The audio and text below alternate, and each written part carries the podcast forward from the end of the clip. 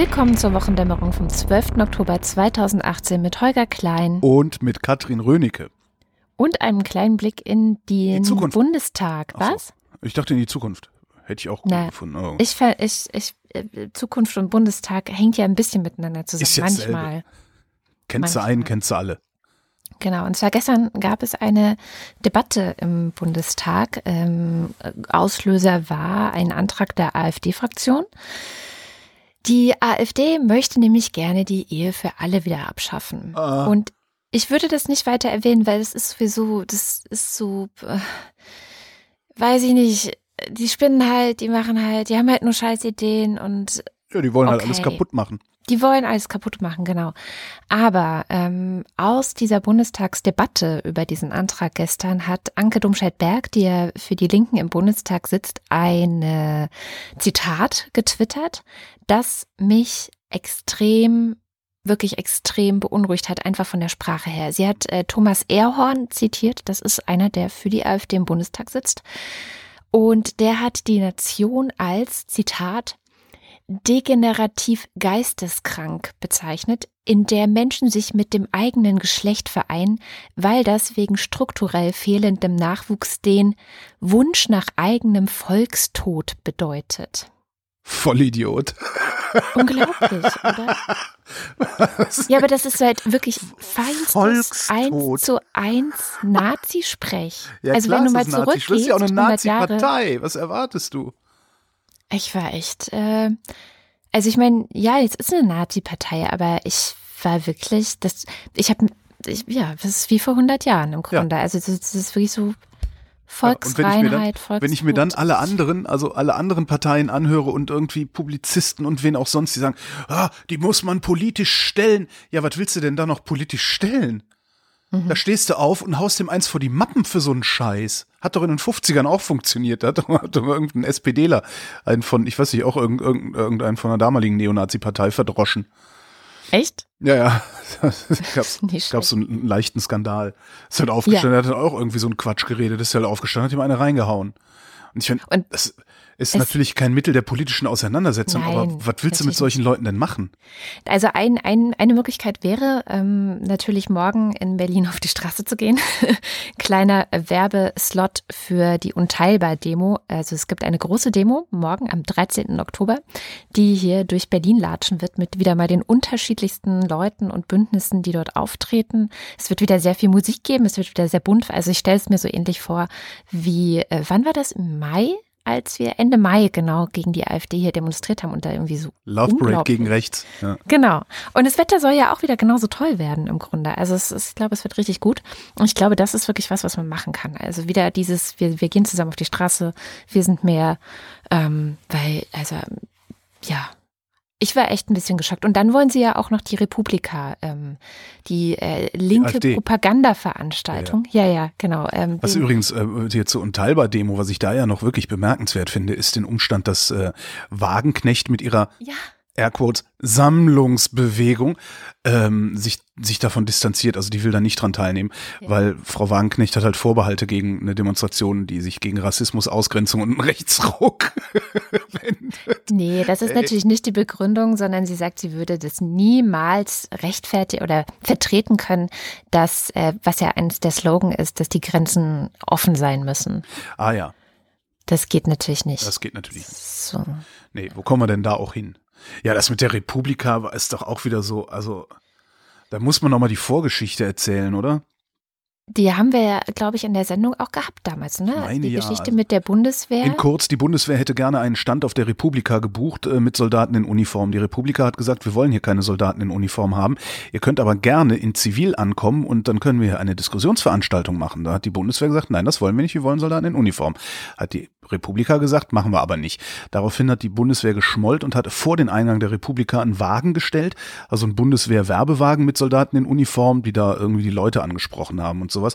Und gleichzeitig hat die Bundeswehr ihre Shitstorm-Trooper im Netz äh, gegen die Republika agitieren lassen. So, und danach gab es dann durchaus absurde Diskussionen und einer dieser absurden Diskussionsbeiträge oder eine dieser absurden Haltungen war, naja, die bekommen ja Zuschüsse vom BMBF, dann müssen die auch die Bundeswehr aufs Gelände lassen, weil die ja Bundeszuschüsse gekriegt haben. Was damals das Peter Tauber hat es dümmstmögliche, damals ja, gesagt, ne? ja, nicht nur Tauber, also es gab auch noch ein paar andere, die dieses dümmstmögliche Argument gebracht haben. Weil wenn man das mal nicht denkfaul betrachtet, also zu Ende denkt, dann heißt das, dass jedwede Veranstaltung, die von der einen Bundesinstitution Geld bekommt, dazu verpflichtet ist, jede beliebige andere Bundesinstitution in beliebiger Weise auf ihre Veranstaltung zu lassen. Also das funktioniert halt nicht. Das ist halt Ja, der Kirchentag muss auch unbedingt die Bundeswehr einladen. Ja, genau. finde ich. Und das, das kannst du, also da kannst du auch die Bundeswehr einfach rausnehmen aus dieser Überlegung. Das ist halt Quatsch. Wenn du Ja. Geld von, von der Bundeszentrale für politische Bildung bekommst, dann bist du halt nicht verpflichtet, das Bundesverkehrsministerium auf deinen Veranstaltungen zu. Das ist halt Stuss. Und das, das ist, ja, und das war so ein Argument damals, auch eins von Peter Tauber. Und das hat sich die AfD jetzt auch wieder zu eigen gemacht und einen Antrag eingebracht gehabt, oder? Ja, genau. Aber ja, das sind, die bringen immer so Anträge ein. Das ist, ist wirklich ähm, einfach, glaube ich, Show. Also sie benutzen den Bundestag schon als Show. Und mich hat halt einfach nur schockiert, dass sie den Bundestag als eine Bühne für eher, also wirklich eindeutiges Nazisprech benutzt haben. Und das, das finde ich schon nicht so witzig. Wo wir gerade bei Nazisprech sind, da passt es auch ganz gut. Äh, es ist ja gerade Buchmesse in Frankfurt. Mhm. Die ist ja äh, jedes Jahr und ist ja jedes Jahr sehr groß. Und gestern, also am 11. Oktober, hat sich die legendäre Paulskirchenrede des Schriftstellers Martin Walser gejährt. Das ist jetzt nämlich 20 Jahre her. Und diese Rede taucht trotzdem irgendwie immer wieder auf. Ähm, vielleicht hören wir mal ganz kurz rein, was er da eigentlich gesagt hat.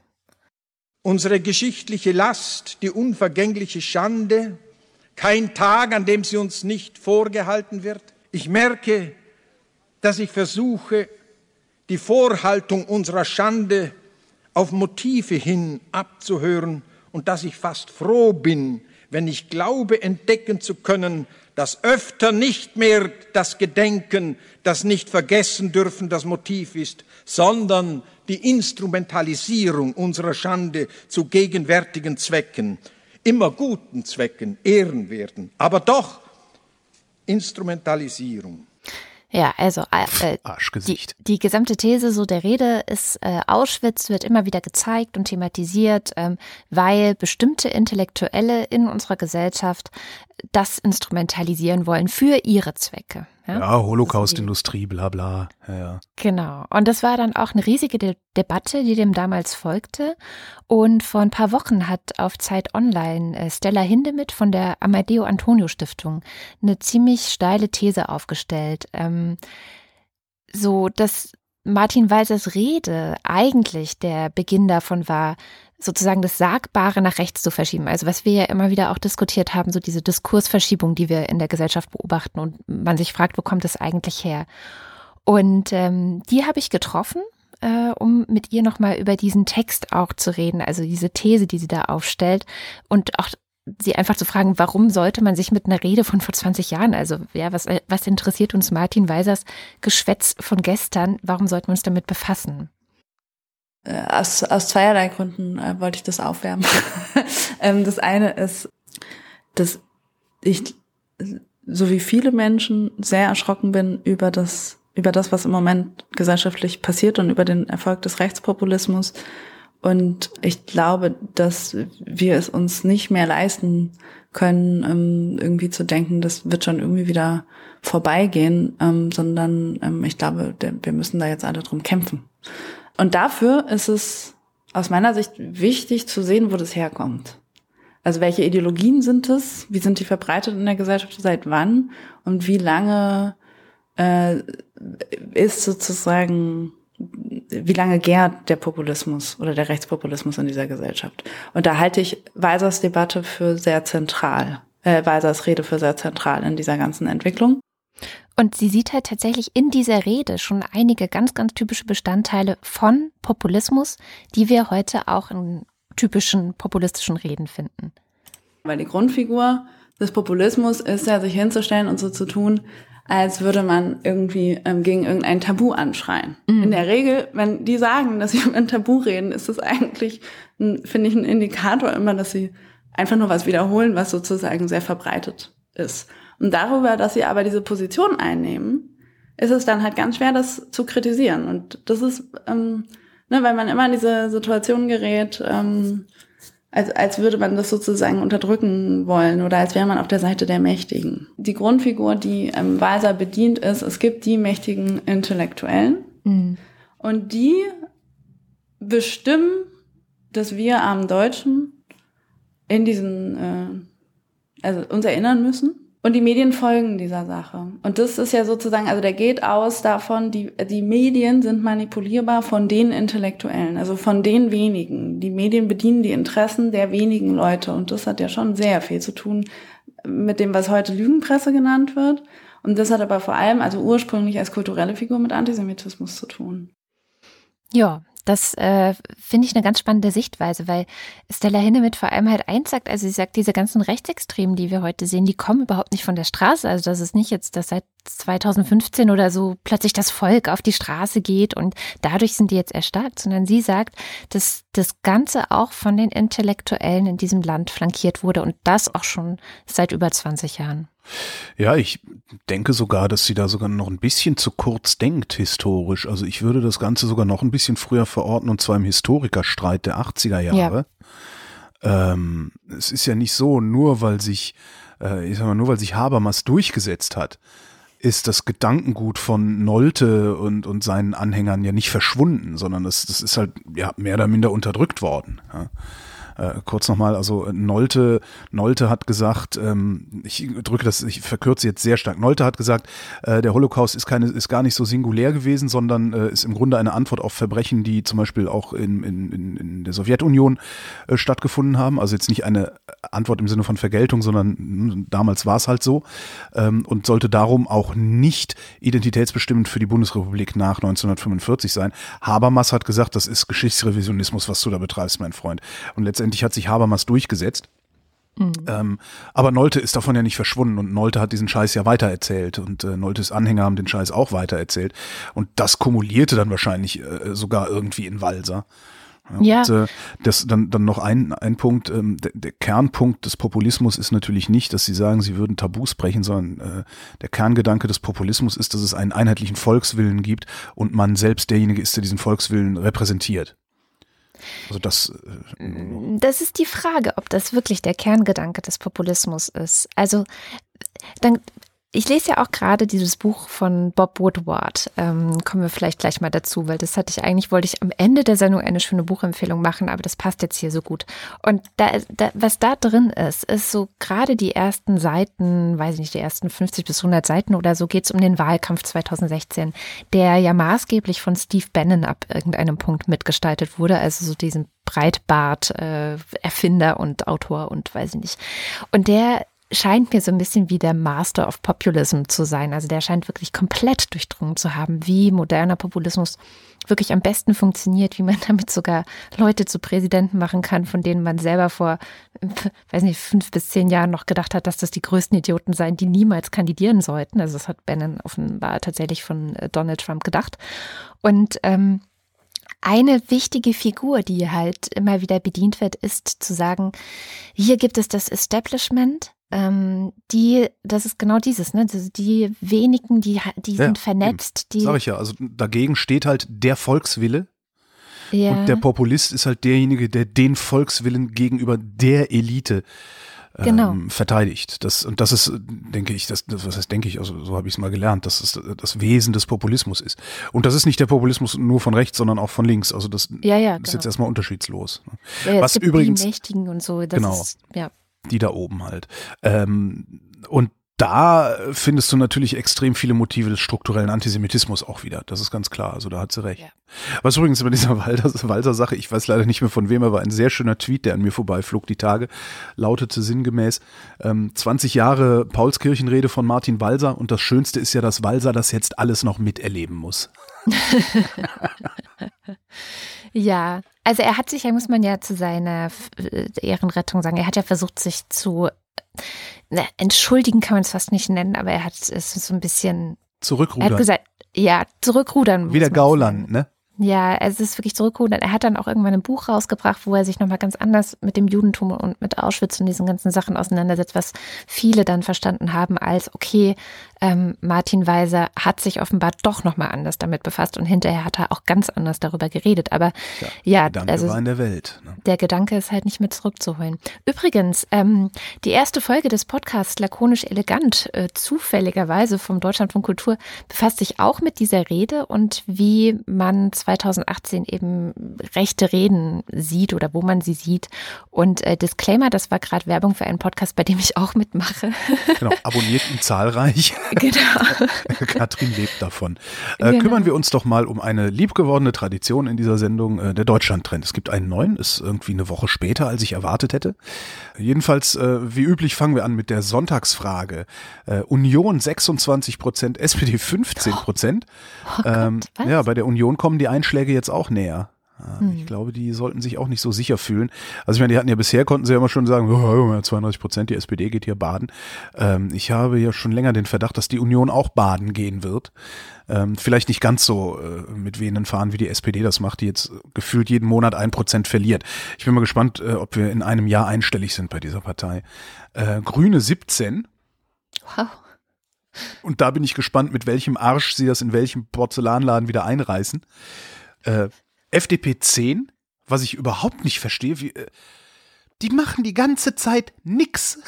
das ist total abgefahren.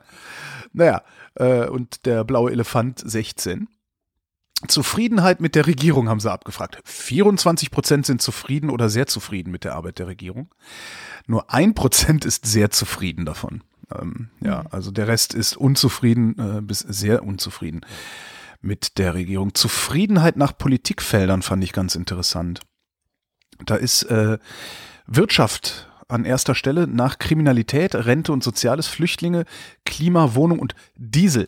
Zehn Prozent der Leute sind äh, zufrieden mit der Regierungsarbeit im Thema Dieselgate, mhm. was vielleicht auch irgendwie ein Zeichen sein könnte.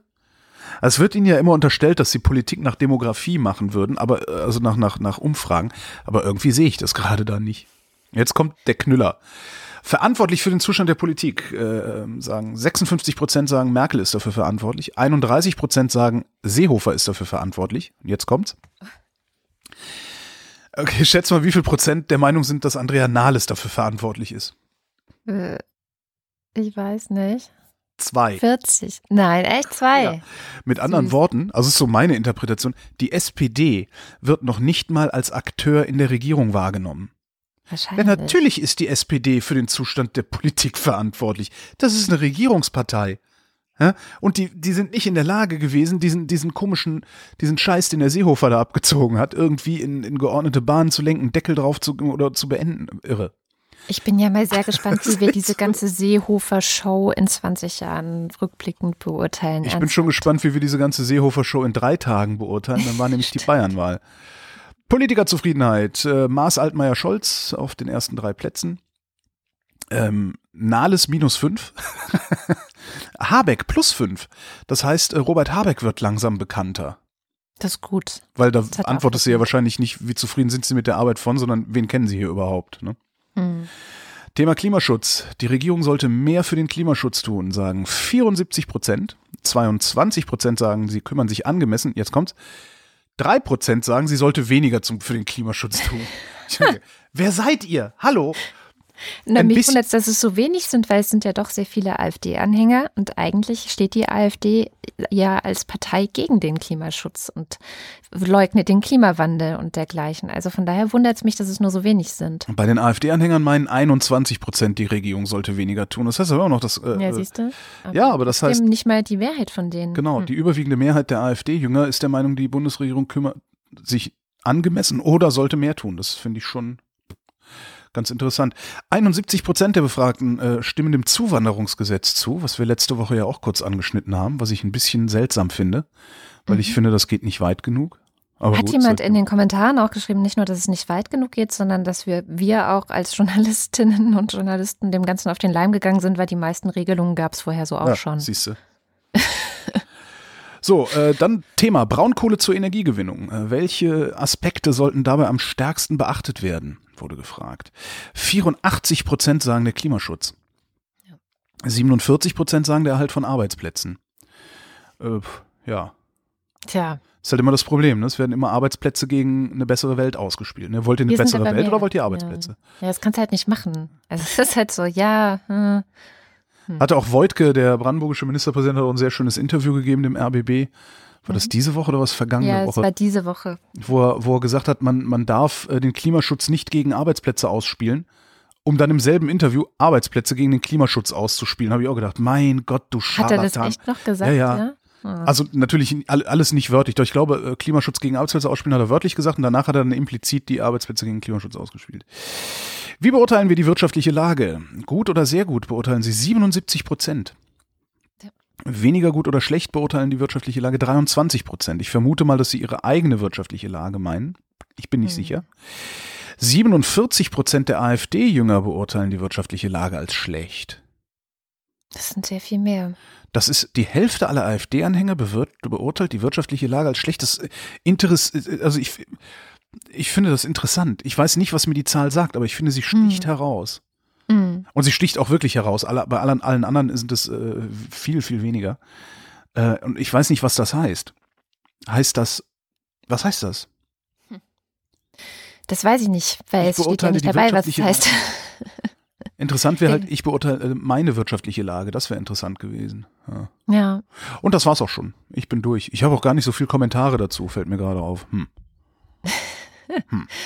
Ja, einzig, einzig dieses, also Klimaschutz ist halt das Thema. Ja, na klar, es ist ja diese Woche einfach auch nicht. das Thema. Aber hier, erinnerst du dich noch an die DSGVO? Also die Datenschutzgrundverordnung. Datenschutzgrundverordnung. Hm. Ja, wegen der ja alle Blogs sterben und so. Alle. Es, alle. Gestorben sind alle sind. gestorben. Ja, Wir sehen nur noch Blockleichen. Genau. Das ist so Kreideblogs Mein Blog auf, zum Beispiel äh, auf dem Müffel. Internet. Das schon, genau, Kreis, also Umrisse, genau. Nein, also es gibt tatsächlich eine erste Bilanz. Also es gab schon ein paar Bilanzen in der Zwischenzeit und ähm, tatsächlich sind wohl die Abmahnungen zwar vorhanden, also die befürchteten gegen die armen kleinen Blogbetreiber ähm, gibt es nicht so viele Abmahnungen, sondern die, die meisten äh, treten wohl bei sehr eindeutigen Fällen auf. Also wenn wirklich Unternehmen sich so gar nicht um den Datenschutz kümmern und einfach so weitermachen wie bisher, dann gibt es halt eine Abmahnung, was ja auch, also Entschuldigung, aber so ist es halt. Ich meine, was haben die denn gedacht? Ähm, dann gab es aber diese Woche eine äh, Studie, die, das, die die Verbraucherschutzzentrale NRW rausgegeben hat. Und in der hat sie festgestellt, dass die Nutzer von WhatsApp, Instagram oder Facebook trotz der neuen Datenschutzgrundverordnung ähm, immer noch nicht nachvollziehen können, wie eigentlich ihre Daten verarbeitet werden. Dabei war das ja das Ziel dieser neuen Datenschutzgesetzgebung. Können die es nicht nachvollziehen oder wissen sie es nicht, weil es ihnen eigentlich egal ist? Es ist nicht nachvollziehbar, also sie können es nicht, ähm, es, es wird nicht transparent gemacht und das ist aber eigentlich eine, äh, eine Ansage. Ähm, die, was, ja, was ja eine der Ideen war, war, dass die Voreinstellungen, die irgendwie Datenschutz betreffen, dass die datenschutzfreundlich sein müssen. Ähm, das schreibt die DSGVO tatsächlich bindend vor, aber das machen die einfach nicht. Es ist sogar so, dass diese, die, diese drei Apps und dann aber auch Twitter, Snapchat, LinkedIn, noch ein paar andere, nach wie vor ihre Benutzer auffordern, dass sie die Kontakte mit dem Smartphone der App ähm, abgleichen sollen. Also dass du sozusagen deine Kontakte auf deinem Smartphone sollst du denen hochladen. Und wenn du da einmal nicht richtig liest, hast du schon okay geklickt. Ja, also es ist immer noch genauso wie früher. Ähm, und sowieso WhatsApp kannst du ohne Kontaktsynchronisation immer noch nicht benutzen. Also es, äh, die Verbraucherschutzzentrale NRW sagt, das ist ein ganz klarer Verstoß gegen die DSGVO. Also das heißt, gerade die für und wegen denen dieses ganze Ding in erster Linie überhaupt gemacht wurde, gerade die entziehen sich ähm, der, der DSGVO nach wie vor. Und wie das eigentlich passieren kann, das habe ich die Datenschutzexpertin Katharina Nurkun diese Woche gefragt. Es ist keine große Überraschung, dass äh, Facebook, Google und Co. immer noch nicht datenschutzgrundverordnungskonform arbeiten, denn sie haben ja auch schon vorher nicht Bundesdatenschutzgesetzkonform gearbeitet. Und eine große Veränderung durch die EU-Datenschutzgrundverordnung sind ja die höheren Strafen. Und ja, meine Hoffnung, aber wahrscheinlich auch die Hoffnung von Verbraucherschützern ist, dass sich dieses Verhalten ändern wird, sobald die ersten größeren Strafen da sind. Vorher habe ich da wenig Hoffnung. Ich habe ja auch mal für die Verbraucherzentrale Bundesverband gearbeitet im Projekt ähm, Surfer haben Rechte. Und man muss sagen, die Rechtsabteilung der Verbraucherzentrale Bundesverband ist eigentlich pausenlos damit beschäftigt, ja, so die großen Konzerne aus Silicon Valley abzumahnen. Das nehmen die aber in Kauf, weil eben die Strafen so gering sind. oder sie ändern halt ihre AGB, tut denen nicht weh. Also man hofft, dass es sich einfach in Zukunft ändert. Mehr als das Prinzip Hoffnung bleibt da auch nicht. Das man hofft, man hofft, das Prinzip Hoffnung. Also ich finde, das klingt halt eher so, als ob überhaupt gar nichts passieren wird. Als ob es gar kein Gesetz gibt. Ja, ja so. Nee, Aber, Gesetze brauchen wir nicht. Wir haben ja, wir haben ja Hoffnung. Aber ähm, es könnte doch was passieren, weil es geht um nicht gerade wenig Geld. Es geht um vier Prozent des Umsatzes der betreffenden Firma.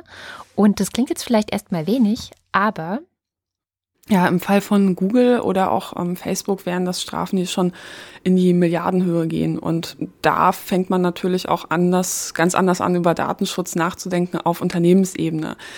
Derzeit ist es ja so, da hat man einerseits den Image-Schaden, aber gerade wenn man ein Monopolist ist, der sich sehr sicher sein kann, dass 90 Prozent der Nutzer das Produkt nicht wechseln werden, einfach weil sie ja in alternativen sozialen Netzwerken ihre Kontakte nicht finden, dann dann kann man das auch in Kauf nehmen. Mhm.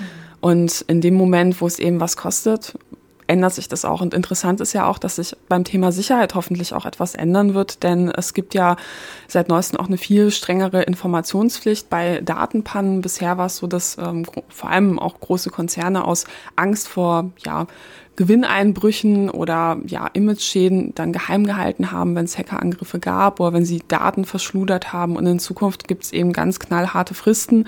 Wenn beispielsweise Passwörter ins ja, in falsche Hände geraten sind, muss man die Nutzerinnen und Nutzer innerhalb von einer Stundenfrist ähm, informieren. Das kann dann ja eine Behörde festlegen und man muss diese Meldung bei der Behörde machen, eben, dass es eine Datenpanne gab und die entscheidet dann. Also es gibt auch Verbesserungen durch das ganze Ding und ich habe das neulich schon zu spüren bekommen. Ähm, ich habe äh, zum Beispiel der Wochendämmerungsserver liegt bei einer Firma, äh, die auch wohl gehackt wurde oder da wo irgendwie ein Datenleck da war und dann haben die auch so geschrieben: Hallo, guten Tag, äh, wir hatten hier ein Datenleck, ähm, bitte ändern Sie Ihr Passwort. Und wenn du das dann nicht innerhalb von einer Woche gemacht hast, dein Passwort zu ändern, dann haben sie dann haben sie einfach dein Passwort ähm, gesperrt und dann musstest du es neu beantragen. Also du wurdest wirklich richtig gezwungen dann cool. von denen äh, das zu ändern. Und dann ja, musste ich dann gut. mein Ge Geburtsdatum wieder eintragen und so. ich es natürlich nicht gemacht habe. Ja, und was auch diese Woche war, oder besser gesagt vergangenes Wochenende, ähm, da habe ich in der Sendung Breitband vom Deutschland von Kultur gehört, dass Tim Berners-Lee, also der Erfinder des WWW himself. Ja, wunderbar mal. Ich weiß gar nicht, wo das war, aber auch so ein, so ein also Tim Berners-Lee im Fernsehen. Und dann hast du ja immer so Einblendungen unten. Ne? Mhm. Da stand halt Tim Berners-Lee, Web Developer. Was? Ja, und das ist halt so cool, weil er hat das Web developed. Alle anderen sind ja, ja alle anderen Web Developer developen ja Applikationen.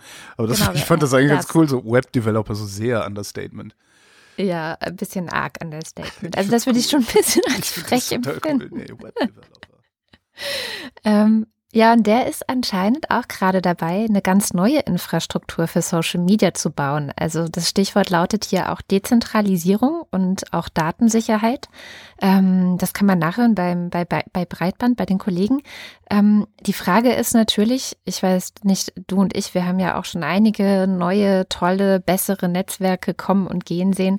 Also welche Chancen hat eigentlich irgendein dezentrales Netzwerk, um überhaupt gegen die bisherigen bestehen zu können? Ja, zufällig habe ich meine äh, Abschlussarbeit über Markteintrittschancen von dezentralen sozialen Netzwerken geschrieben und ähm, was Tim Berners-Lee gesagt hat, ist ja quasi oder kritisiert, ist ja, dass er damals dieses ähm, Internetprotokoll auch in die Welt gesetzt hat, um eben eine neue Dezentralität zu schaffen. Davor war es ja so, dass es einzelne große ähm, Netzwerke gab. Da musste man quasi sich so ein Abo holen. Dann konnte man dort ähm, drin im Forum schreiben, konnte sich mit anderen austauschen, konnte Nachrichten lesen. Und die waren alle wie so kleine Inseln, die voneinander abgeschottet waren. Und aus seiner Sicht ist es eben so, dass beispielsweise bei den sozialen Netzwerken man wieder dieses, ja, die, diese neuen Inseln über der Ebene des Internetprotokolls hat, obwohl ja sein Internetprotokoll eigentlich so die Idee in sich trägt, ähm, dass wir alle miteinander gleichwertig kommunizieren und ad hoc ähm, Knoten bilden können und ähm, ja eben nicht mehr diese zentrale Machtstelle von einzelnen Netzwerken da ist. Und technisch wäre es ja ohne weiteres möglich, sich beispielsweise auf ein Protokoll, auf eine gemeinsame Sprache für soziale Netzwerke zu einigen. Ist natürlich ein Riesenakt.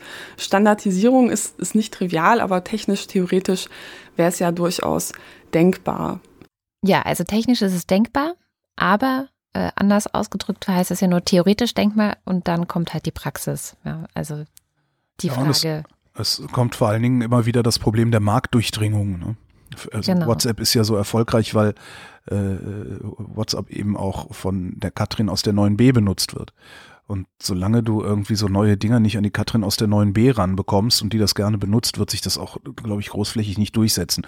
Und dann bist du halt immer in irgendwie so einer, ja, in so einer Closed Community, äh, ja, aus, aus der heraus du zwar oder in der du zwar mit Gleichgesinnten irgendwie agieren kannst, aber aus der heraus du eben nicht diese ja, Vernetzungsvorteile hast, den Vorteil der globalen Kommunikation, die da theoretisch möglich ist. Ne? Mhm.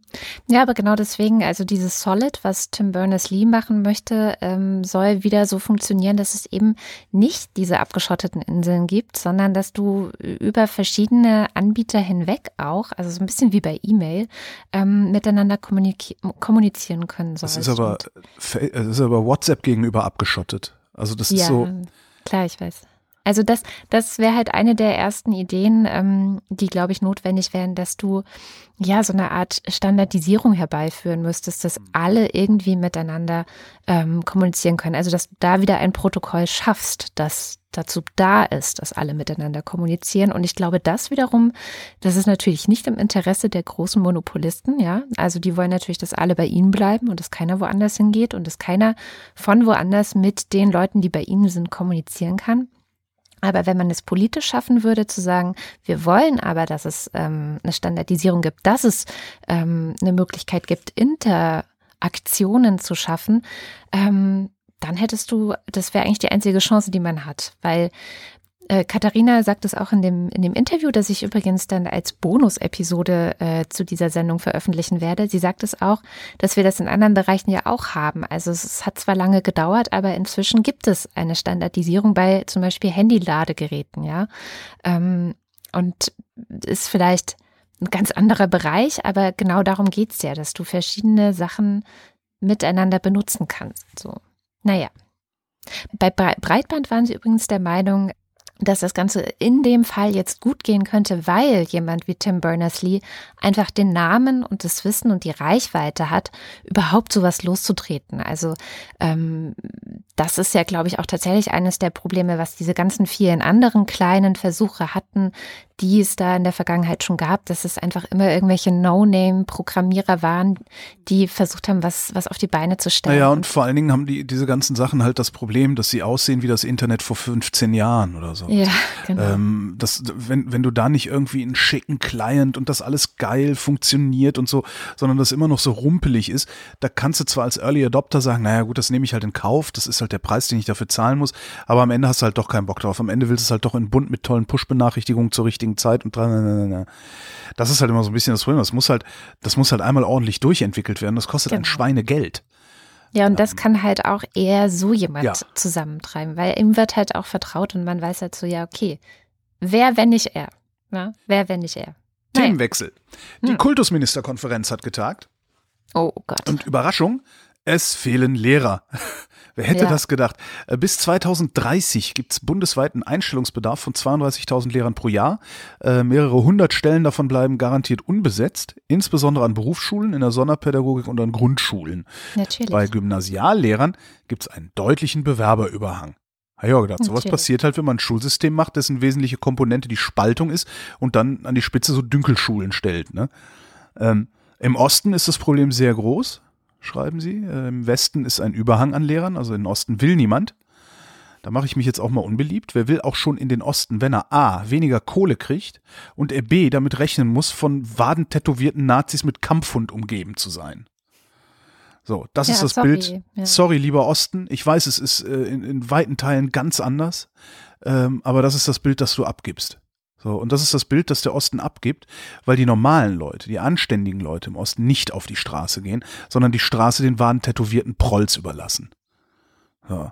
Und ich bin da wirklich auch der festen Überzeugung, dass diese Nazi-Scheiße, die im Osten so extrem laut ist, noch viel, viel größeren Schaden anrichten wird langfristig, weil nämlich auch bei Investitionen, also ich meine, was, was habe ich denn für einen Vorteil, wenn ich in den Osten gehe mit meiner Firma? Ich, okay, ich muss nicht ganz so viel Löhne zahlen. Aber äh, wenn ich anständig bin, wenn ich äh, also ich, ich möchte das nicht. Ich möchte nicht in so einem Klima. Ja, ich weiß, Chemnitz ist eine riesige Stadt, aber Chemnitz bietet halt ein einziges Bild. Ja, und in so einem Klima möchte ich meine Firma doch nicht betreiben. Und billiges Land und ein paar Steuervorteile, die kriege ich halt auch in Schleswig-Holstein. Was im Übrigen im Glücksatlas 2018 auf Platz 1 liegt.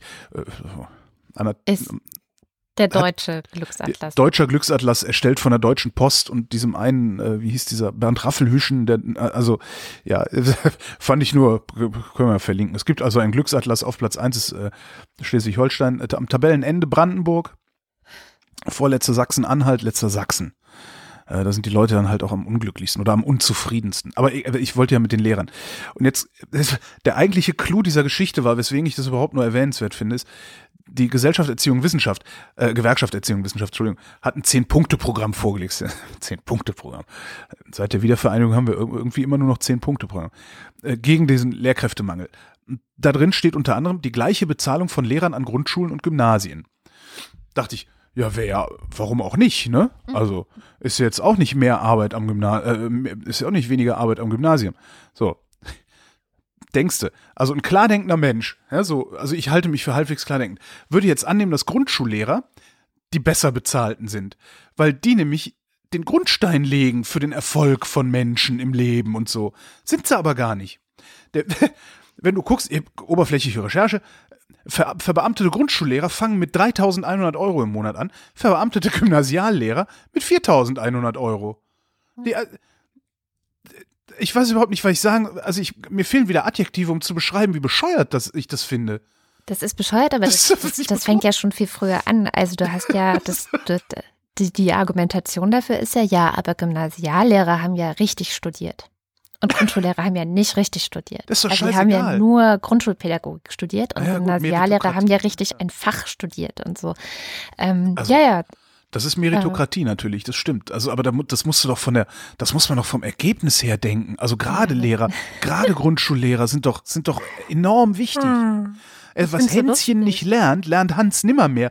Ich, ich, mir war das überhaupt nicht klar, dass die. Also, das war dir nicht klar. Nee, ich habe ja, okay, keine Kinder in der Grundschule. Also, ne, das hat ja nichts mit Kindern in der deine, Grundschule zu tun. Also es ist, es ist ein Thema, was mich zum Beispiel seit 18 Jahren jetzt umtreibt, seit ich das erste Mal einen Film von Reinhard Kahl geguckt habe. Reinhard Kahl ist so ein Journalist, der sich eben auch vor allem mit Bildung und mit Bildungspolitik auseinandersetzt, der durch die ganze Welt gereist ist, der sich in der ganzen Welt Bildungssysteme und Schulsysteme angeguckt hat und Filme darüber gemacht hat. Und da konnte man im Grunde schon lernen, warum wir wirklich in Sachen Bildungspolitik die größten Versager sind.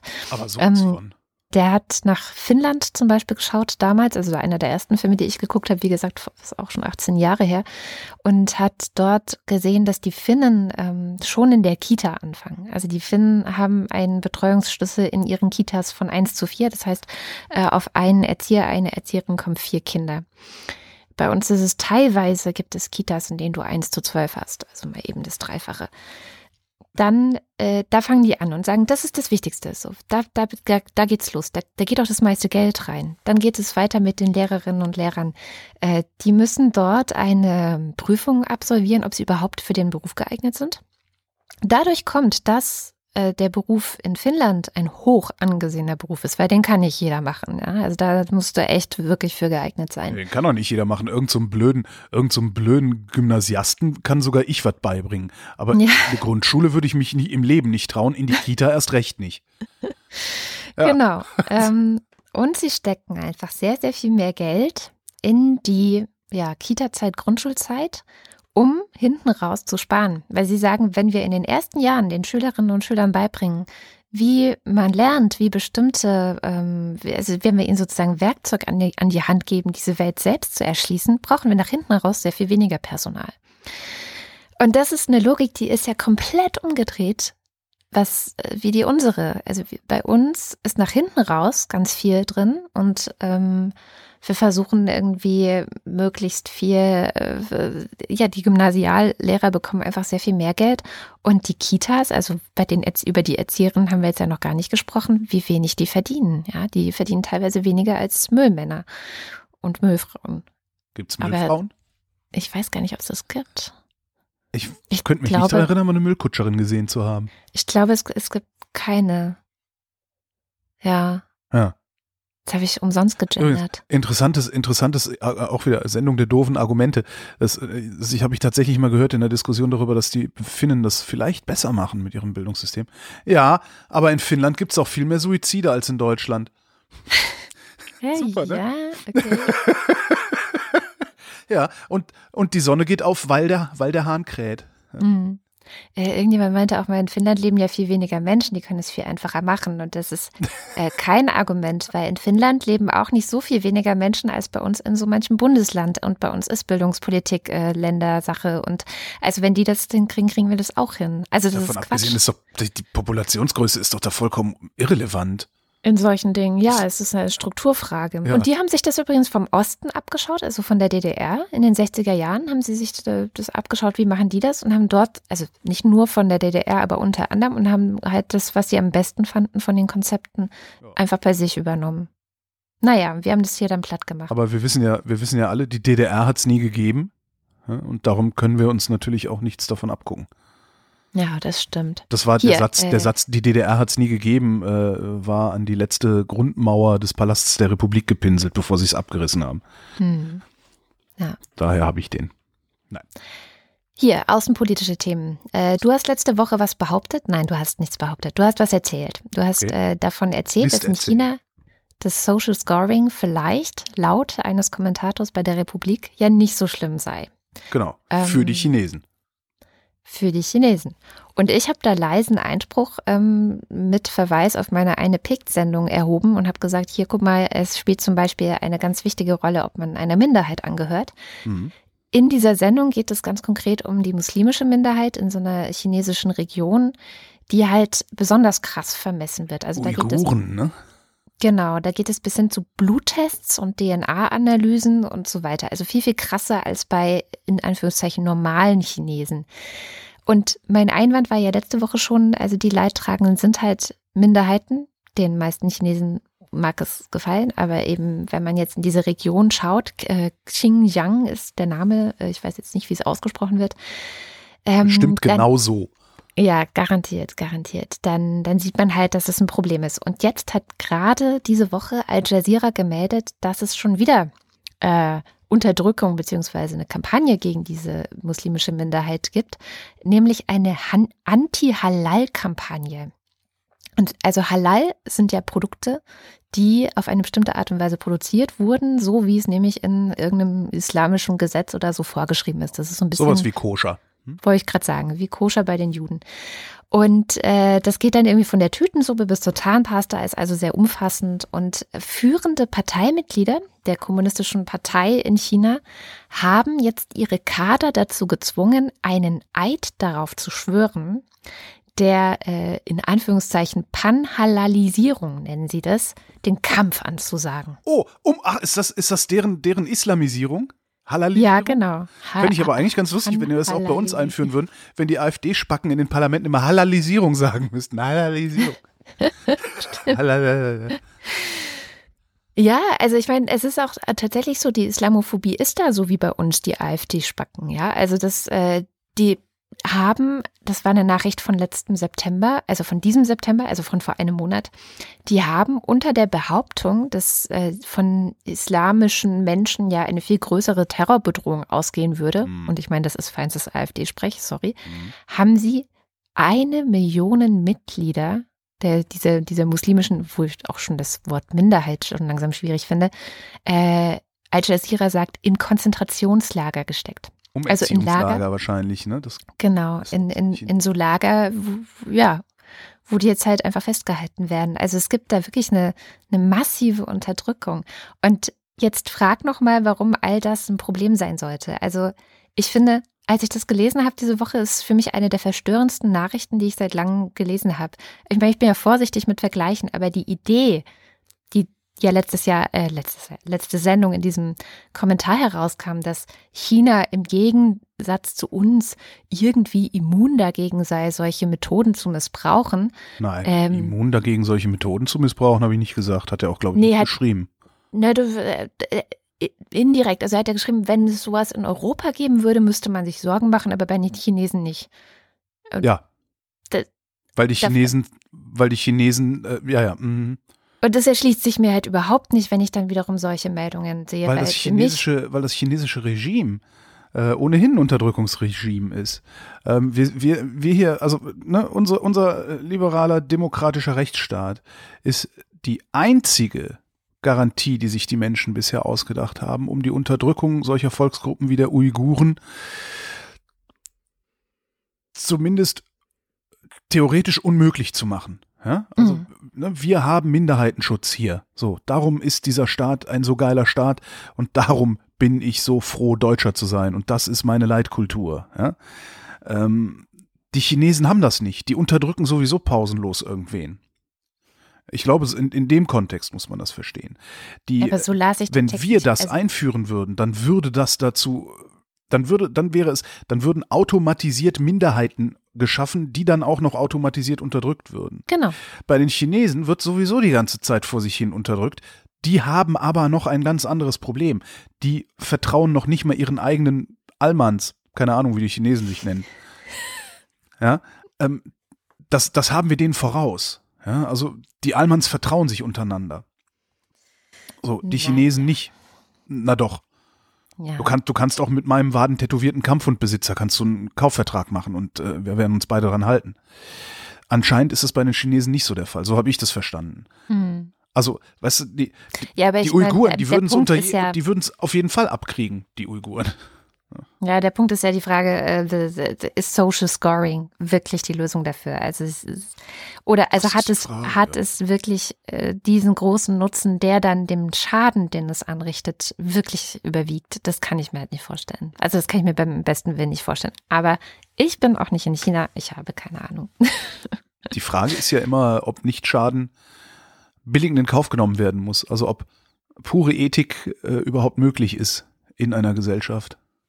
Ja, das, das, das habe ich ja schon Haben wir ja auch gerade Diesel, Dieselfahrverbote. Ne? Mhm.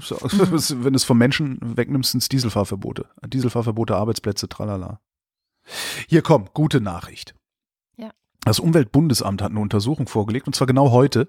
Also seit heute, seit Freitag, dem 12. Oktober, kann man sich die runterladen. Das ist 50 Seiten lang.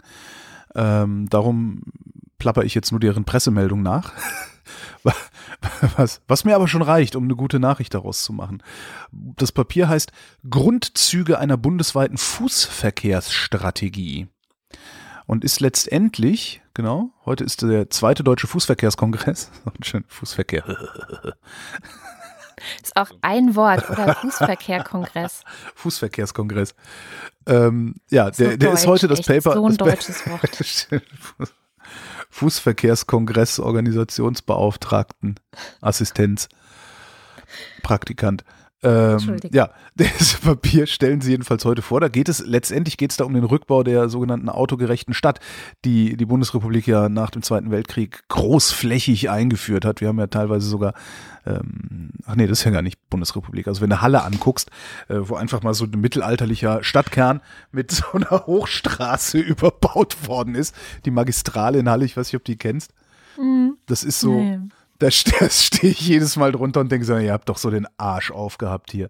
Naja, jedenfalls, äh, also Grundzüge einer bundesweiten Fußverkehrsstrategie. Und was sie gerne machen wollen, ist, da sind, stehen dann so Vorschläge drin wie, äh, klingt ein bisschen bürokratisch, Verankerung der fußläufigen Erreichbarkeit im Planungsrecht. Ja? Hm. Ich möchte gerne das und das dahin bauen. Ja, darfst du bauen, aber nur, wenn man da zu Fuß hin kann. Und jetzt mein Lieblingsthema für die Stadt. Einführung der Regelgeschwindigkeit Tempo 30 innerorts. Yeah. Das wäre ja wirklich mein Traum. Und wenn das dann vernünftig durchgesetzt würde, dann würde die Stadt automatisch schon ruhiger und lebenswerter werden. Erhöhung der Bußgelder für fußgängerfeindliches Verhalten. Diese ganzen mhm. Eckenparker zum Beispiel. Ja. Äh, bauliche Mindeststandards für Fußwege oder Ampelschaltungsphasen. Ampelschaltung, Ampelschaltung. Gestern fast getwittert wieder, ey, ich möchte mal echt eine Übersicht. Können wir nicht so eine OpenStreetMap-Projekt daraus machen? Eine Übersicht aller Ampeln in Berlin, über die du es, also Straßen in Berlin, über die du es an der Ampel nicht in einem Zug schaffst. Ja, ist bei das mir hier ja auch. Das so eine Unverschämtheit. Ja, und vor allen Dingen, also, äh, vor allen Dingen ist dann bei mir, wenn du dir das anguckst, das ist ja zwei Spuren in jede Richtung, der Tempelhofer Damm ähm, am Eingang zum Tempelhofer Feld, dem ehemaligen Flughafen Tempelhof, große Mittelinsel. Da ist an einem Wochenende, an einem sonnigen Wochenende, äh, wollen da so viele Menschen rein und raus, dass sich das auf beiden Seiten der Straße und auf dieser Mittelinsel klumpt und die Autofahrer brettern da halt trotzdem durch wie die Blöden. Ja. Also jedes Jahr, ich bin gefährlich. bisher jedes Jahr, jedes Jahr bin ich bisher einmal fast überfahren worden an dieser Kreuzung. Jedes Jahr einmal. Das ist schon echt krass. Na, jedenfalls, also ganze Papier äh, mit den 50 Seiten können wir in äh, Sendungsnotizen verlinken. Ähm, und das einzig Tragische ist halt das Umweltbundesamt. Das heißt ja immer, das ist äh, die, äh, was, die mächtigste Umweltbehörde der EU, ra, ra, ra. Äh, ja, deren Aufgabenbeschreibung lautet wissenschaftliche Unterstützung der Bundesregierung. Mit anderen Worten, die Bundesregierung muss sich einen feuchten Kehricht daran halten, was das Umweltbundesamt sagt. Und das tun sie in der Regel ja auch nicht. Also, dass sie sich daran halten, was es sagt. Aber mhm. auch da hatten wir eben, der Gedanke ist in der Welt. Und ich glaube ja wirklich fest daran, dass der größte Egoist auch irgendwann kapiert, dass auch sein Leben besser wird, wenn das Leben für alle besser wird. Also so derjenige, der sagt, ich will da, da komme ich hier überhaupt nicht mehr durch die Stadt, wenn ich hier nicht mehr 50 fahren darf. Auch der ist irgendwann mal zu Fuß unterwegs und freut sich, dass da, wo Tempo 30 angeschlagen ist, tatsächlich 30 gefahren wird. Das muss man den Leuten halt nur klar machen. Da, da sind wir dann wieder bei dem, was du ja auch mal sagst, eine positive Erzählung der Sachen. Ja. ja. Ist halt super. Wenn du 30 fährst, kannst du viel besser äh, dir die Umgebung angucken, zum Beispiel. Ich finde das so toll. Naja. Zum Schluss ein Blick in die USA. Ich habe zwei Dinge gelesen. Erstens einen sehr, sehr langen Artikel im New Yorker über die, äh, das Thema Wahleinmischung der Russen in 2016. Mhm. Der Artikel kommt zu dem Schluss, dass Donald Trump heute Präsident der USA ist. Das hat höchstwahrscheinlich wirklich damit zu tun, dass die Russen sich damals massiv eingemischt haben. Ich dachte ja, dass die Hälfte der Amis einen an der Waffel hat. Aber gut. Auch das. Auch ein Grund. Äh, wir, wir können natürlich, also oder die, die Wissenschaft kann natürlich das nicht auf den letzten Facebook-Nutzer runterbrechen und das wirklich so eindeutig beweisen, dass es so ist, aber mit allen Mitteln, die der empirischen Untersuchung von Wählerverhalten irgendwie zur Verfügung stehen, kann man heute sagen, und das, das sagt zumindest dieser Artikel und es sagt auch ein Buch von einer Professorin, die ähm, Kathleen Hall Jamieson heißt und die sich wirklich dieses ganze, also alles, also so alle Informationen, die sie irgendwie bekommen konnte, aus dieser Zeit, um diese Zeit, von Facebook, von äh, das, da, da wurden ja auch damals, ich, äh, du erinnerst dich vielleicht, diese Wikileaks-Geschichte mit den mhm. E-Mails, diese Podesta-E-Mails und, und, und. Mhm. Also alles, was irgendwie so zu haben ist, hat sie untersucht und sie kommt wirklich ganz eindeutig zu dem Schluss, dass sie sagt, ohne Russland kein Präsident Donald Trump. So. Wow. Das ist das eine. Ja, ja, ist auch wirklich sehr, sehr lesenswert. Da stehen auch noch mal ein paar ganz interessante Sachen, zum Beispiel zu James Comey drin, der ehemalige FBI-Chef, der ja damals so mit Trump aneinander geraten war, dem dann gekündigt wurde und der dann ja auch so ein Buch geschrieben hat. Und Thema Buch. Ähm, diese Woche ist dieses Wahnsinns-Bob Woodward-Buch auf Deutsch erschienen. Das heißt Furcht. Genau, Trump da hatte, hatte ich dir nicht den Auftrag gegeben, das zu lesen und zu referieren? Genau, 460 Seiten. Wer hat denn da seine Hausaufgaben nicht gemacht? Ich rede doch jetzt gerade drüber. So. Ich will ja gerade anfangen, dass, es, dass, dass ich das gelesen habe. Ähm, vorneweg ist es wirklich großartig geschrieben. Also man kann es so weglesen wie einen unterhaltsamen und spannenden Roman und deswegen kann man es auch oh. überall lesen, also in der Bahn, im Bett vorm Einschlafen, im Bett nach dem Aufwachen. Ich habe das alles getestet, das ist so spannend. Man liest und liest und liest und hat schon wieder drei Kapitel weg. Leist du mir das ähm, mal? Was? Leist du mir das dann mal? Natürlich leih ich es dir mal. Und es ist so dicht auch. Also es haut einen auf jeder zweiten Seite wieder irgendwas aus den Socken. Ich habe ja schon gesagt, ähm, sehr viel von Steve Bannon garantiert drin, sehr viel von Priebus, das war dieser ähm, von den Republikanern, der den gesamten Wahlkampf managt, dann später im Weißen Haus auch so der Chef war. Dann, also eigentlich, es sind ja halt auch schon sehr viele Leute gegangen. Ich wollte gerade sagen, das sind alles so Namen, das hört sich an, als wäre das zehn Jahre her oder so. so, so das sind gerade mal zwei. Schleiß haben die da, ja. Ähm, genau, und das, dadurch, dass schon so viele Leute gegangen worden sind, gibt es natürlich auch viele Leute, die einfach reden. also, die da anscheinend auch kein Problem damit haben zu reden. Ähm, es ist wirklich auch detaillierteste Gespräche über militärische, also diese ganze Nordkorea-Geschichte ist da drin. Was ist auch die Vorgeschichte dazu? Ähm, was ist unter der Obama-Regierung passiert? Was hat Mattis empfohlen? Welche Gespräche? Also es gibt immer so ein paar Passagen, da schreibt Woodward dann, ähm, nee, also das kann ich jetzt jetzt hier nicht ähm, genau ausführen, weil das ist dann doch zu geheim. Aber ähm, ja, und was ich, was ich wirklich gut fand, ist, dass ich das Gefühl hatte, nicht wie bei diesem Michael Wolf Buch, was Anfang des Jahres erschienen Mhm. ist, Fire and Fury, dass man an manchen Stellen das Gefühl hatte, ja, das könnte jetzt auch Hörensagen äh, sein und ich kann dem Ganzen jetzt nicht so einen richtigen Fact-Checking unterziehen. Das hat mir nicht gefallen. Nein, bei Woodward hat, hat man das Gefühl, dass er ganz genau weiß, wie man diese Sache mit größter journalistischer Sorgfalt aufbereiten muss. Und das ist ja auch kein Zufall, äh, weil Er macht das ja schon ein paar Tage länger, ja. der ist ja jetzt auch nicht irgendwer, das ist ja einer der höchst angesehenen Journalisten der USA überhaupt. Der Welt wahrscheinlich, aber der USA auf jeden Fall, also wenn nicht sogar der in den USA. Und ähm, der Mann übrigens, der den Waters, äh, Watergate-Skandal aufgedeckt hat. Wo er dann in einem Interview, das ich irgendwo gelesen hatte, äh, wurde er auch gefragt, ist das denn jetzt das Ding, was Trump stürzen wird? Und er sagte auch, das kann sein, aber das wird nicht morgen passieren. Auch bei Nee. Watergate hat es zwei Jahre gedauert, Ja, bis der Präsident dann tatsächlich weg war. genau. Also da stehen schon Sachen drin, bei denen es mich wundern würde, wenn die un, ohne irgendeinen Widerhall einfach so in der Welt stehen würden. Das kann ich mir nicht vorstellen.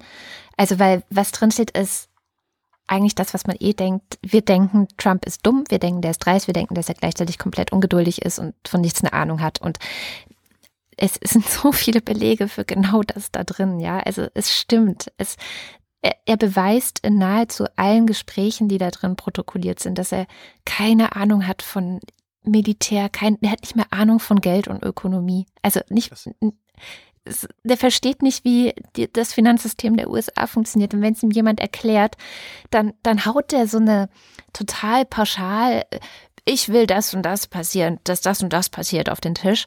Und alle im Raum gucken sich halt an und denken sich, der weiß nicht, wovon er redet. Und es gibt, es gibt Mitarbeiter im Weißen Haus, die legen ihm, man, die haben ihm Papiere nicht zum Unterzeichnen vorgelegt, Ja. weil Habe ich dann auch in irgendeiner Rezension gelesen. Oder ihm sie- Papiere wieder vom Schreibtisch geklaut, damit er sie nicht Damit unterzeichnen er kann, damit es keine falsche Entscheidung gibt, ja. genau. Und er also, hat es nicht mal gemerkt. Das ist das Krasseste daran. Das, das ist so krass, der ist wirklich auch total vergesslich. Ähm, Ja. der, Das ist und- eigentlich und das Schlimme. Also ich, ich, war- ich, ich habe ja auch von nichts eine Ahnung. Aber Ja, dann versuche ich wenigstens im Gespräch, wenn da jemand sitzt, der eine Ahnung hat, so viel wie möglich rauszukriegen, damit ich ein bisschen Ahnung habe, wenn ich dann was entscheiden muss. das ist auch das Geile an dem Buch. Du liest es die ganze Zeit und diese ganzen klugen Leute sagen total kluge Sachen. Und ich und du, wir lernen die ganze Zeit mit. Wir lernen so viel über die Welt, was wir vorher nicht wussten. Wir lernen nicht nur über die USA, sondern es ist ja ganz viel Außenpolitik auch. Und der lernt halt gar nichts. Das ist wirklich sehr faszinierend. Also ich lache hier, eigentlich ist es nicht witzig. Andererseits ne? muss er ja auch Äh, nicht, weil er ist ja der Präsident. Ne? Und er kann ja machen, was er will. Das sehen wir ja gerade. Und das macht er auch. Und das macht er auch. Und das ist auch erklärt, wie das eigentlich funktionieren konnte. Also dieses, er lügt und lügt und lügt halt die ganze Zeit von Anfang an. Ähm, es geht damit los, dass er im Wahlkampf gesagt bekommen hat, hier, es ist noch kein republikanischer Kandidat gewählt worden, der pro-choice ist, also für Abtreibungen. Man muss pro-life sein, also gegen Abtreibungen. Und dann sagt er so, ja, das bin ich. Ich bin pro-life. Obwohl er davor den Abtreibungs-, also den Pro-Choice-Bewegungen Geld gespendet hat und total auf deren Seite ist. Also, ja, ja, bin ich, kein Problem. Oder dann äh, wurde ihm gesagt, so, ja, es sieht schlecht aus, dass sie in den vergangenen Jahrzehnten nicht an allen Wahlen teilgenommen haben. Das stimmt nicht. Ich habe an allen Wahlen teilgenommen. Ach so, ja, dann ist ja gut. Aber, nee, nee, ja, aber wir haben hier Unterlagen von den Behörden und die zeigen, dass sie, dass sie nicht an allen Wahlen teilgenommen haben. Das ist gelogen, ich habe an allen Wahlen teilgenommen. Ja, aber es steht ja hier schwarz auf weiß. Ja, dann müssen sie das verschwinden lassen. So, das ist Trump. Und so ist er in all, also Das wirklich in allen scheint, das politischen scheint ein Bereichen. interessantes Buch zu sein. Ja. Total. Es ist wirklich so super. So. Also das Schönste daran ist, Entschuldigung, ein letzter Satz dazu. Das Schönste daran, daran ist, dass es wahnsinnig unterhaltsam ist. Also ich habe sehr viel gelacht, teils aus Verzweiflung, aber teils auch wirklich aus tiefstem Herzen, weil dieser Donald Trump da drin, der ist eine Comicfigur. Also ich meine, wo haben wir Donald Trump am meisten geliebt? Bei den Simpsons. Und ich habe wirklich, während ich dieses Buch lese, die ganze Zeit das Gefühl, ich würde etwas lesen, was die Simpsons-Macher geschrieben haben. Ja, also Ja, Toll. am Ende, am Ganz, Ende ganz steigt toll. Matt Groening aus seinem Flugzeug und sagt, okay Leute, ich, jetzt kann ich es euch ja sagen. Äh, Das war alles nur meine Idee. Aber Ja. jetzt, so, jetzt, wir, wir beenden die Sendung mit einem richtigen Lacher. Und zwar habe ich einen Hörtipp mitgebracht. Ich, ich hoffe, dass es ein Lacher ist. Ich muss jedes Mal lachen, wenn ich es höre. Ähm, es ist überhaupt nichts Aktuelles, es ist überhaupt nichts Politisches. Ähm, die Sendung ist schon ein bisschen älter. Ähm, und die Sendung heißt, also es ist ein Feature, das im Moment beim SWR, bei SWR 2 noch downloadbar ist bis zum 24. Juni 2019, also noch über ein halbes Jahr. Dieses Feature heißt, da gehen wir nicht mehr hin. So, jetzt muss ich ein bisschen ausholen. Es gab einmal einen Restaurantkritiker, einen Gastrokritiker in Deutschland. Der war sehr mächtig und sehr berühmt und auch berüchtigt. Sein Name war Wolfram Siebeck. Den habe ich, ich erinnere mich dran, mit 18 schon gelesen. Da hatte der äh, regelmäßig eine Gastrokolumne in Zeitmagazin, war das damals. Und äh, ich habe den damals nicht verstanden. Ich habe mir gedacht, was ist das denn für ein arrogantes Arschloch? Meine, ekelhaft, schmeiß den raus, was man halt so denkt. Ne? Jahre später, also viele, viele Jahre später, vermutlich so 20, 30 Jahre später, habe ich dann begriffen, dass Wolfram Siebeck mit so ziemlich allem, was er geschrieben hat, recht hatte. ähm, ich zitiere mal die Wikipedia. Äh, Das ist das Einfachste, kann ich, ich könnte es besser nicht sagen. Also seine, sein, sein, sein Ansatz, also Siebecks Ansatz war, Zitat, die Leser sollten erfahren und dafür sensibilisiert werden, dass Essen und Trinken von höchster Qualität sein müssen. Siebeck polemisierte in seinen Kolumnen und Büchern gegen Fastfood, Fertiggerichte, Lebensmittel aus Discountläden, subventionierte Landwirtschaft und nicht artgerechte Tierhaltung, gegen mangelhafte Tischkultur und die seiner Meinung nach schlechte deutsche Küche. Sein Stil war satirisch, sarkastisch und oftmals absichtlich verletzend. Also der Typ ist teilweise nicht bedient worden, weil er vor fünf Jahren mal was Schlechtes über ein Restaurant geschrieben hat und so. Also der ist wirklich richtig, der hat richtig vom Leder gezogen. Mittlerweile finde ich, dass, wie gesagt, er recht hat über sehr, sehr vielen Dingen. Ähm, Das mit höchster Qualität und so, ja, eigentlich auch. Eigentlich auch. Eigentlich hätten wir es nie so weit kommen lassen dürfen, dass wir so viel Dreck äh, auf unsere Teller legen, wie wir das heute tun. Ähm, jetzt kommen wir da nur noch sehr schwer wieder raus. Ähm, aber gut.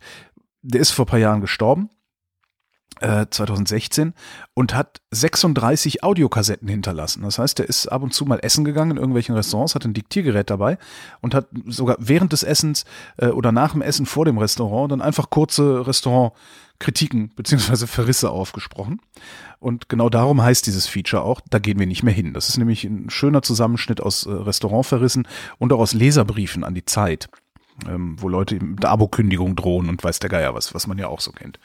So, ähm, jetzt musst du dir vorstellen, hatte ich ja gerade gesagt, Siebeck geht essen, meistens mit seiner Frau und äh, ja, schlägt sich da den Bauch voll mit einem mehrere Mehrgänge-Menü und haut sich dann da irgendwie so ne, ein Fläschchen oder anderthalb Chateau d'Yquem drauf und ist dann auch ordentlich angetütert. Und dann geht Siebeck halt hin, stellt sich vor das Restaurant oder kommt aus dem Restaurant. Äh, in diesem Fall ist es ein Restaurant, ich glaube in Lyon, nimmt sich sein Diktiergerät, ja, hat ordentlich einen gesoffen und fängt an, seine Kritik aufzusprechen. Wenn Sie in Nizza eine typische Nizzaer Kneipe suchen, ein Fischrestaurant am Hafen und Sie glauben, da ist alles frisch und alles billig, ähm, dann misstrauen Sie erstmal sämtlichen Empfehlungen. Es gibt tatsächlich ein Restaurant, das ist Cassin. Äh, es ist zwischen all diesen Hafenrestaurants, wo man auch auf der Terrasse sitzen kann, ich meine, auf der Straße sitzen kann und es ist alles schön und pittoresk und touristisch und das hat man sich nicht vorgestellt und man glaubt, das ist dann besonders gut.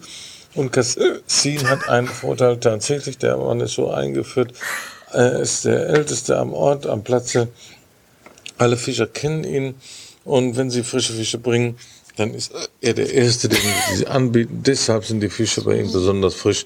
Das heißt, die Chance, einen alten Fisch zu kriegen, einen vergammelten Fisch, ist bei ihm geringer als woanders. Punkt. Damit erschöpfen sich seine Qualitäten. Absolut. Denn die Zubereitung dieser Fische ist wiederum genauso schlimm wie nebenan. Das heißt, ein Turbo zum Beispiel. Ein Turbo, den wir hatten für zwei Personen, wird nur gemacht ab 140 Franc. Das muss man sich vorstellen. Das sind 70 Franc pro Portion. Das war ein Baby-Turbo, ähm, durchgekocht und mit Aioli. Sehr ordinär und äh, ohne irgendwelche Kunstfertigkeit, außerdem noch schlecht rangiert und alles Mögliche. Es lohnt einfach nicht, dort zu essen, weil der Preisunterschied ist, fehlen die 15 Prozent, die neben mir draufstehen. Aber sonst kosten ein Typ auch nicht mehr als 70, 70 80 Franc in einem guten Restaurant. Diese Unterschiede lohnen einfach nicht. Ja, Wolfram Siebeck. Entschuldigung, ich habe das jetzt, glaube ich, zum 15. Mal gehört und muss mich immer noch kaputt lachen. Es war halt nie für die Öffentlichkeit gedacht. Ich weiß es gar nicht, aber es ist ja, mag hübsch. sein. Ja, da gehen wir nicht mehr hin. Ist wirklich eins dieser, dieser Features, die ich äh, schon häufiger gehört habe. Das ist allerdings auch wirklich die lustigste Stelle äh, im, im ganzen Feature. Ähm, alles andere ist aber auch sehr schön. Also, weil das ist so sein Stil. Ne? Also, das muss man sich mal vorstellen. Äh, sind nicht mehr in der Lage, hier ein bisschen Butter zu schmelzen. Das ist wirklich sehr schön gemacht. Ja. Holger, sag mal Danke. Danke. Willst du nicht fragen, wofür? Nö. Warum? Ich handle doch sowieso nur auf Anweisung. Danke, wofür? Wofür? Äh, ich habe ein sehr großes Darling in dieser Sendung gekillt heute. Ich möchte das nicht unerwähnt lassen, denn das Thema Klimawandel war diese Woche eigentlich wieder auf sehr, sehr viele Weisen in den Medien. Also es Oh, da hätte ich auch Urteil noch drei in- Darlings gehabt. Siehste, Mhm. in den Niederlanden und der neue IPCC-Bericht, IPCC-Bericht der Vereinten Nationen ist da. Dann gab es noch ein 20-Year Review des United Nations Office for Disaster Risk Reduction und, und, und. Also es gab ganz viel. Ich hätte auch Und- noch meine Meinung dazu sagen können, also ich hätte noch sagen können, was ich davon halte, dass die EU-Umweltminister sich auf Obergrenzen beim Schadstoffausschuss geeinigt haben, aber habe ich auch gelassen. Also jetzt sag mal, oh nein. Oh nein! Weil das nehmen wir alles schön mit in die nächste Woche und damit Oh enden nee. wir auch schon wieder am Ende der Sendung. Ähm, am Ende der Sendung lesen wir immer diejenigen vor, die uns unterstützen, nämlich unsere Hörerinnen und Hörer. Ihr könnt es auch tun, indem ihr mal vorbeischaut auf wochendämmerung.de slash spenden. Dort gibt es verschiedene Wege, wie ihr uns Geld zukommen lassen könnt. Und einer der Wege ist über Steady und dort gibt es zwei große Gruppen, nämlich die Ultras und den Fanclub, die uns mit sehr viel Geld unterstützen. So viel, dass wir jede Woche ihre Namen vorlesen.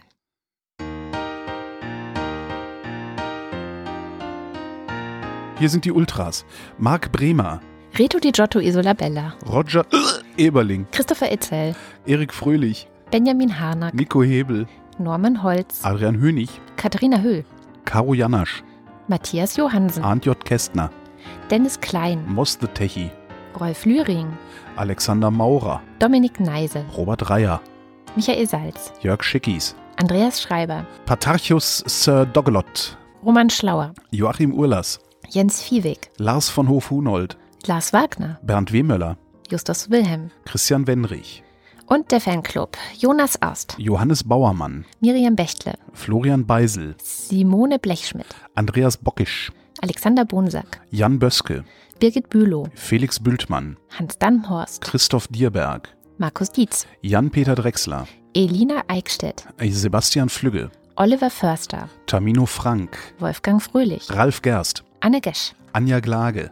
Burkhard Kniewosch, Benjamin Großmann, Dorian Grunewald, Jan Heck, Christoph Henninger, Tobias Herbst, Fabian Hömke, Andreas Jasper, ah da, Philipp Kaden, Jessica und Tibor Köstl, Kai Kramhöft, Markus Krause, Stefan Krause, Magali Kreuzfeld, Thomas und Corina, oh, Oliver Kohlfink, Michael Lamertz, Clemens Langhans, Sebastian Lenk, Florian Link, Heiko Linke, Sabine Lorenz, Ines und Mike Lüders, René Ludwig, Thorsten Lüdenschloss, Martin Meschke, Robert Meyer, Klaus Mitschka, Johannes Möller, Johannes Müller, Anna Neubauer, Oliver Paulsen, Gregor Pich, Josef Porta, Thilo Ramke, Frank Rehme, Christian Rohleder, Pia Römer, Sven Rudloff, Ruth Rutz, Jürgen Schäfer, Christina Schönrock, Jens Sommerfeld, Marie Stahn, Christian Steffen, Ines und Tina, Eli und Johann, Martin Unterlechner, Andrea Vogel, Jannik Völker, Nies Wechselberg, Linda Wendisch, Michael Wesseling, Maren Wilhelm, Markus Wilms, Tobias Wirth, Luisa Wolf, Stefan Wolf. Christopher Zelle. und Uwe Zieling. Vielen herzlichen Dank. Ja, auch von mir vielen herzlichen Dank.